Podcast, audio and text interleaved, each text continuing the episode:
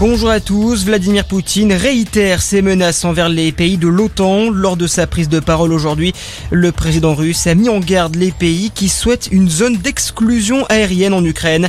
Une demande faite justement par le président ukrainien Volodymyr Zelensky qui s'exprime aujourd'hui face au Sénat américain.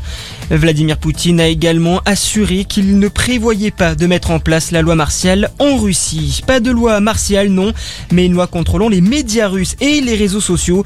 Les Russes relayent je cite, des informations mensongères sur l'armée en parlant notamment de guerre, d'invasion ou encore d'attaque seront condamnés à 15 ans de prison.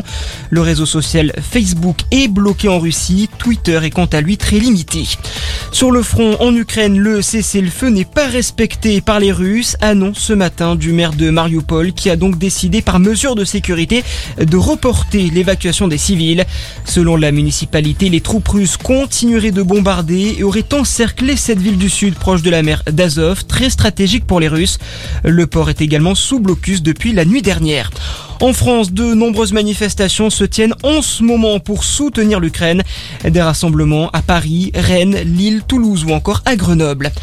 Dans le reste de l'actualité, l'association de victimes Life for Paris, partie civile au procès des attentats du 13 novembre, demande la diffusion d'images du massacre du Bataclan.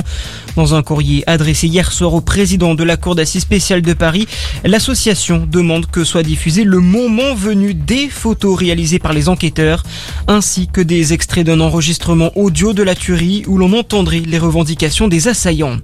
Et puis en foot, suite aujourd'hui de la 27e journée de Ligue 1, deux matchs sont au programme avec à 17h Lens-Brest, puis ce soir le choc entre Nice 3e et le PSG 1er. Coup d'envoi du match à 21h. Voilà pour l'actualité. Très bonne journée à tous. À notre écoute.